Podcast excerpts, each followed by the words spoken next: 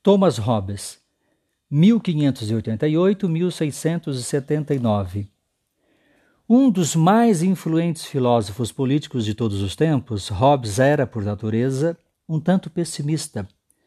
Acreditava que, sem a imposição de um pacto obrigatório entre o homem e o Estado onipotente, a vida humana seria solitária, pobre, sórdida, brutal e curta. O universo como uma máquina. Hobbes estudou em Oxford antes de se tornar tutor de William Cavendish, herdeiro da rica e bem relacionada família Cavendish. Esse posto deu-lhe a oportunidade de viajar pela Europa, onde conheceu alguns dos maiores filósofos da época. Partidário da realeza, foi para o exílio durante a Guerra Civil Inglesa, regressando ao país em 1651, depois de se reconciliar com o governo de Oliver Cromwell. Como pensador político, Hobbes era um materialista. O universo, que é a imensa totalidade das coisas que existem, disse ele, é corporal, ou seja, um corpo, e tem as dimensões de magnitude, ou seja, comprimento, largura e profundidade. Cada parte do universo pertence ao corpo, e o que não pertence ao corpo não é parte do universo. E porque o universo é tudo, o que não faz parte dele não é nada, e, consequentemente, lugar nenhum. Só importa o que existe.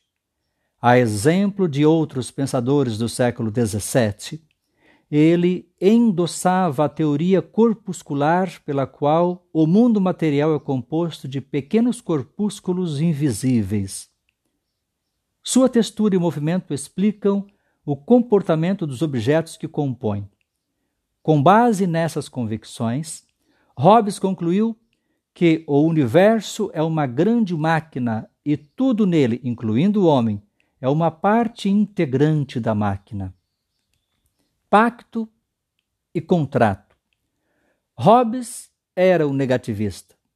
Talvez seu pensamento se influenciasse pelo que acontecia no mundo ao seu redor. Na Inglaterra, Carlos I estava em guerra com o parlamento, enquanto no restante do continente europeu graçava a guerra dos 30 anos.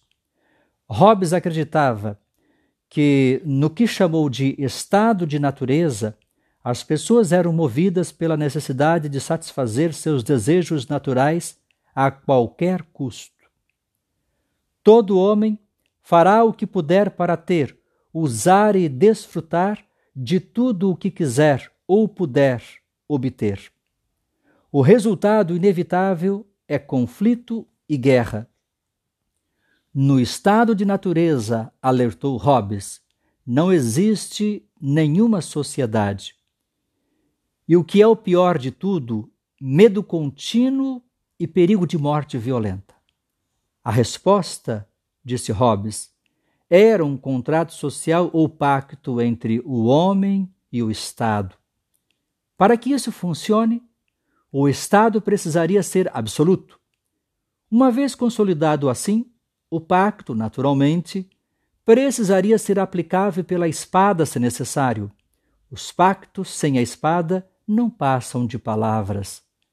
Não haveria alternativa à completa submissão a essa a esse grande leviatã, ou melhor, para falar com mais reverência, esse Deus mortal ao qual devemos abaixo do Deus imortal a nossa paz e a nossa proteção.